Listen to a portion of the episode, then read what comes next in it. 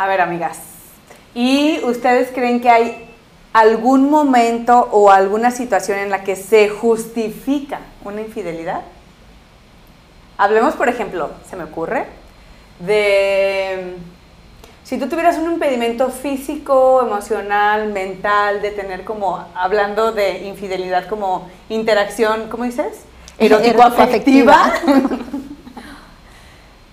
¿Ustedes aceptarían? Si yo estoy... Eh, o sea, que tuvieras un impedimento físico, emocional, algo. O sea, tú dirías como, ¿sabes qué? O sea, yo entiendo que tú tienes necesidades erótico-afectivas. es muy chistosa esa palabra. Entonces, este, yo acepto que tú vayas, busques. Ah, quizá tanto como hablarlo o decirlo o autorizar, dar permiso, creo que sería complicado, sin embargo sabría qué sucede. O sea, es como los changuitos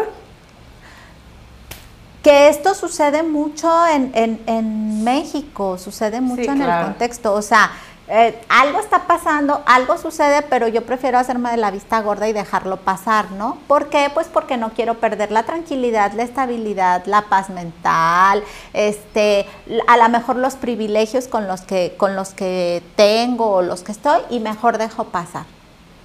Pero ese podría, digo, Ah, no sé. Vaya pregunta. Este, yo creo que tiene mucho que ver em, en qué manera fue la infidelidad, ¿no? O sea, era lo que. No, pero haz cuenta. Tú tienes un problema físico, emocional o no sé qué, y, o sea, tú no, tú no puedes. O sea, no puedes tener ningún contacto con tu esposo y así. Es que tiene mucho. O sea, es, es complicado porque en, en ese momento, pues yo no sé, decir un ejemplo, cuando la mujer padece del tema de la depresión postparto, que en esos momentos no quieres, o sea, olvídalo jamás en la vida, la cuarentena, que una cirugía y todo. Pues claro que si te das cuenta que se va a otro lado y, tiene relaciones en otro lado y todo, pues dices, oye, pues estamos pasando, o estoy pasando yo por un proceso, pero que es, a fin de cuentas es familiar, o sea, a fin de cuentas es por ambos. Entonces, más bien yo ahí sí, o sea, no tanto hacerme como de la vista gorda, sino decirle, pues si esto va juntos y si tú decidiste tomar tu camino, la verdad, yo no estaría tan... Eso en cuestión así como más de, de familia, ¿no? Ya si sea por realmente una enfermedad demasiado crítica, es complicado. Yo creo que, ay no. Pues es que mira, si estoy en una condición física grave, a lo mejor ni cuenta me doy, o a lo mejor es lo que menos me interesa en esta circunstancia. Creo, que, sería más bien como la, la, la, otra persona y lo que decida y cómo decida hacerlo.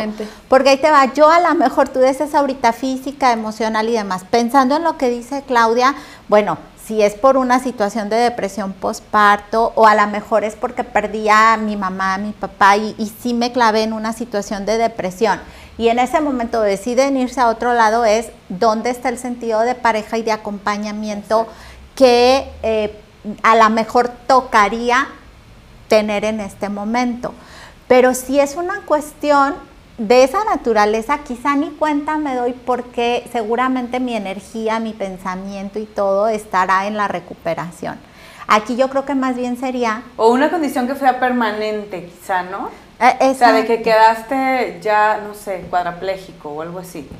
Pero sabes que aquí yo creo que también dependería. Yo, yo estoy pensando en una condición a lo mejor terminal, grave lo que sea. Pero también te voy a decir, hay eh, intimidad en la pareja que no tenga que ver con el coito. Exacto. Digo, para no este decir erótico hay, hay otras, o sea, hay otras muchas maneras de tener eh, o de llegar al placer sexual en pareja sin que necesidad, o sea, sin que tenga que ver con la relación coital. Pero esto también tiene que ser por acuerdo. A lo mejor yo tengo, este, no sé, eh, cáncer, etcétera. No, no puedo. Y estoy hablando de hombres y de mujeres, ¿eh? porque generalmente ponemos el supuesto de las mujeres. Claro. Pero bueno, ¿qué pasa con un cáncer de próstata? en el que eh, esta parte de la castración química que se hace y demás, o sea, ¿y qué pasa con la pareja? Difícil, claro. Claro, o sea, eso me va a dar como permiso, me va a dar como de decir, ah, tú ya no sirves, entonces ahora busco quien sirva. Creo que no, aquí habría que llegar a ver como estos acuerdos de pareja, es, eh, estos apoyos de terapia sexual, estos apoyos de terapia emocional, de cómo podemos brincar, si somos pareja y queremos seguir en pareja, cómo podemos brincar esta situación, porque si no, pues sería muy fácil como encontrar todos los pretextos razonables para, poder hacerlo. La infidelidad, sí, claro. Pero más bien yo digo que un acuerdo, o sea, si ustedes lo aceptarían, bueno, ya dijeron, que más bien me hago de la vista gorda.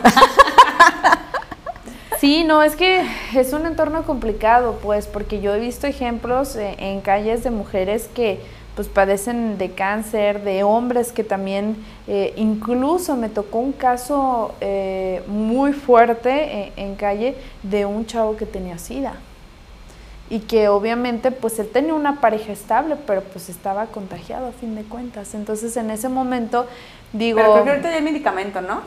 No sé si todos, pero creo que hay medicamento en el que ya puedes no contagiar o algo. Bueno, en ese momento a lo mejor realmente las necesidades, o, más que las necesidades, sino la estabilidad eh, económica del chavo le impedía llegar a los tratamientos que se necesitaban para poder eh, tratar la enfermedad, ¿no? Eh, aquí lo importante es que pues se me hacía muy curioso que tenía la relación incluso yo, pues claro que lo pensé, pero nunca, nunca me animé a preguntarle. Oiga, fíjese que tengo una duda y no me puedo Sin embargo, tengo una persona que siempre andaba conmigo y todo muy curiosa, que siempre es tan, uy, espléndida para hacer sus preguntas, que me ganó y llegó y hizo la pregunta y yo, hijo. De... te dijo, ah, está bien la historia, pero dime. Efectivamente hay maneras de tener una, tener ah. intimidad sin que se lleve a cabo como tal una penetración, o sea, realmente el acto, pues. Entonces, ellos llevan su relación así, ellos manejan su relación así. Y bueno, ahí en ese caso, como dice Sí, bueno, pero ahí es una enfermedad, o sea, digo, que tampoco lo imposibilita, ¿no? De Exactamente, sí, sí, sí. Sin embargo, pues lamentablemente por los albures y por la falta de información que aún tenemos de esta enfermedad, pues claro que el miedo está. Y más cuando está en una relación, pues. Yo no sé si podría, pero a ver, vamos a hacer otra pregunta. ¿Qué hay de esas relaciones? O sea, ustedes han sabido de esas relaciones porque, bueno, en el corte platicábamos aquí de algunos casos en que dicen, yo sí he perdonado, pero me fue muy mal. ¿Qué de aquellas, ustedes creen que haya algún momento en que una infidelidad llevó a una crisis que, o sea, que puede llevarte o una crisis te puede llevar a una infidelidad y esa infidelidad puede ser el detonante para que salga la pareja de esa crisis y estén bien. Sí.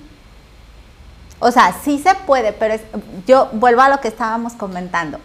Claro que se puede, pero depende de las personas. Mira, ahorita tú decías, hablamos en algún momento sobre si podemos perdonar.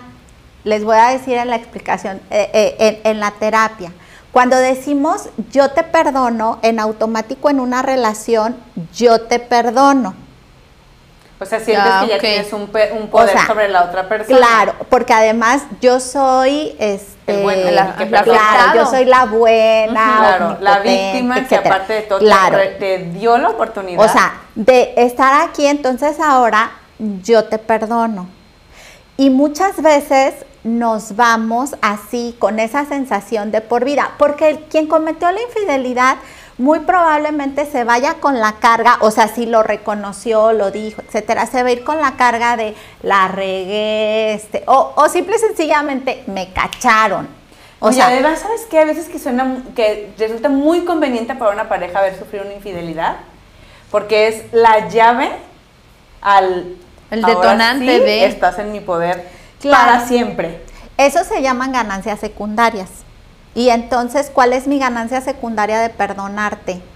Que si digo, tírate, tú tienes que tirarte porque tú me engañaste, porque tú hiciste, porque, y yo, buena, este, eh, víctima y señalada por la sociedad, te perdoné.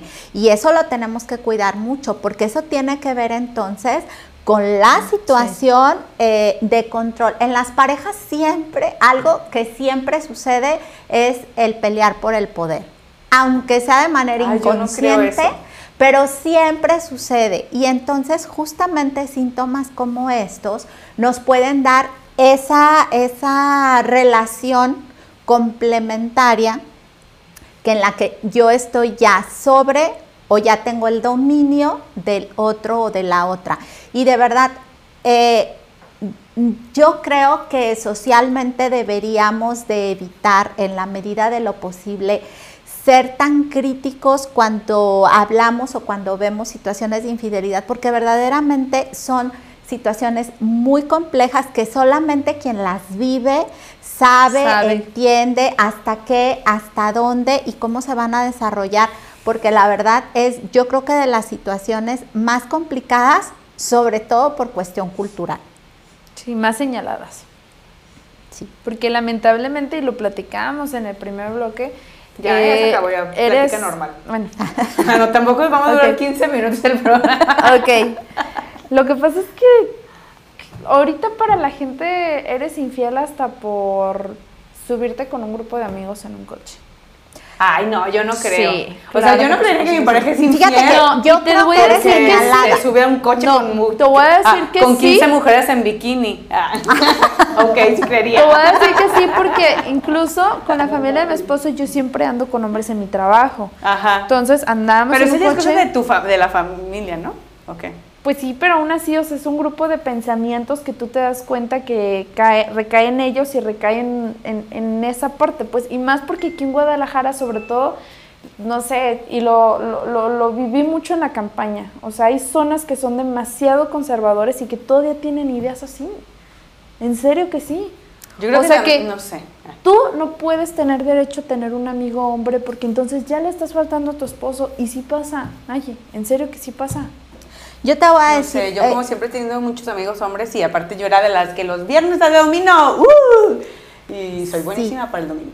¿Y cuántas veces has estado casada que te señalen? Solamente una. Que te señalen eh, eh, justo por hacer eso. Porque ahí te va. Es que es eso. Yo creo que aquí es lo que implica. Yo, digo, estuve casada un chorro de años y en, en el inter de estar casada trabajé en una dependencia en la cual los temas que tratábamos eran súper agotadores porque era violencia todo el tiempo. Y entonces estaba en la tarde y salíamos de trabajar y había un lugar maravilloso que se llamaba la Cantina de los Remedios por América. Ah, y entonces nos quedaba de paso. Y entonces era de que muy frecuentemente llegábamos a la Cantina de los Remedios, pero luego curiosamente en la Cantina de los Remedios empezaron a llegar las parejas de casi todos, o sea, así como que y, y así como, ay, o sea, de verdad. Estamos a gusto. En una situación desgastante. No dejamos de hacerlo, nada más que nos cambiamos a un lugar bastante feo en el que seguramente nadie se iba a atrever a entrar, se llamaba Los Lagartos y estaba por federalismo. Eso no lo están grabando, ¿verdad? sí, sí, lo están grabando. Este, pero sabes que aquí la situación era el señalamiento porque era eh, motivo de infidelidad. O sea, no era estos, sobre todo para las mujeres. Claro. Esto es que eh, están yendo porque están estresadas, porque los temas son complicados, porque es difícil. O sea, y no hacíamos nada más que llegar a ese lugar y pedir un trago, dos tragos y luego cada quien a su casa. Es que también es complicado en esa parte, te voy a decir por qué. A mí me gusta mucho la fiesta también, entonces a mí el hecho de que mi pareja se vaya de fiesta sin mí, no es que me cause un conflicto. Es que te da coraje. Me da, sí, o sea, digo yo, pero yo también me quiero ir de fiesta. Porque tengo que quedarme aquí. Y lo entiendo, o sea, entiendo que hay lugares a donde no puedo ir, o hay lugares veces que él tiene que ir con tus amigos, o hablar, no sé. o sea, lo respeto, pero no sé, es que a veces mis amigas son más aburridas, pues, porque sabes que ya tienen hijos, ya están casadas. Claro, oye, tus amigas son de desayuno. Yo quiero ir con tus amigos, no con mis amigas. No, mis amigas ya ni desayuno ni nada, ya nada más quieren saber de. O sea, o les hablas y es como, ay, sí, pero es que fíjate que ahorita los trastes y la cocina y no sé quién, y mi marido está enfermo. O sea, siempre tienen mil y un pretexto. No son pretextos, Naye, son ocupaciones. Ah, mil y una ocupaciones, perdón. sí, claro. Oye, me tengo que levantar temprano porque los niños están en la escuela. Ese no es pretexto. No sé, yo no sé, no es por celosa ni porque crea que es una infidelidad, pero sí me dan celos. Dice, bueno, eso lo vamos a tocar en el próximo programa. Pero no, pero no son celos de que vaya a hacer algo, porque sí confío en él. O sea, son celos de, ah, yo también quiero salir, no quiero quedarme aquí. Y fíjate que yo soy como, bueno, a veces todo lo contrario. Somos muy festeros los dos, pero hay momentos en los que les digo, ay, no, vete tú. Vete ya, ya, quiero mi espacio, quiero llegar a mi casa. Es más, deja a la niña con mi mamá y quiero estar sola. En serio hay momentos en los que sí te... Pues es que las relaciones de pareja son todo un tema. Sí. Pues sí. Cada, cada persona es un mundo y cada pareja es un mundo también. Y cada pareja son dos mundos. Son dos mundos extraños. Perdón, hay una canción de Ricardo Arjona, no soy muy fan de Ricardo Arjona, pero eso me... No te hagas. Ah. No, la verdad no, pero esa, me, generó un conflicto porque eh, habla de la de quién diría, quién diría ah, que son años. Que es cómo es que realmente buscas en una pareja algo que no eres tú. O sea, como en nuestra mentalidad decimos, es que nosotros queremos una persona que le guste ir al cine, que le guste la nieve de vainilla, que le guste las papas con salsa inglesa y no con chamoy. Pero luego empiezas y me pasó con una relación y yo veía que tenía amigos hombres que tenían también situaciones así que decían, no es que yo no puedo, o sea, yo necesito que sea completamente diferente a mí porque me aburro, me enfado, no puedo. Ah, no, yo no porque me caigo muy bien. Ah, no, yo sí puedo tener una pareja igualita que yo. Sí, eso, eso es bonito.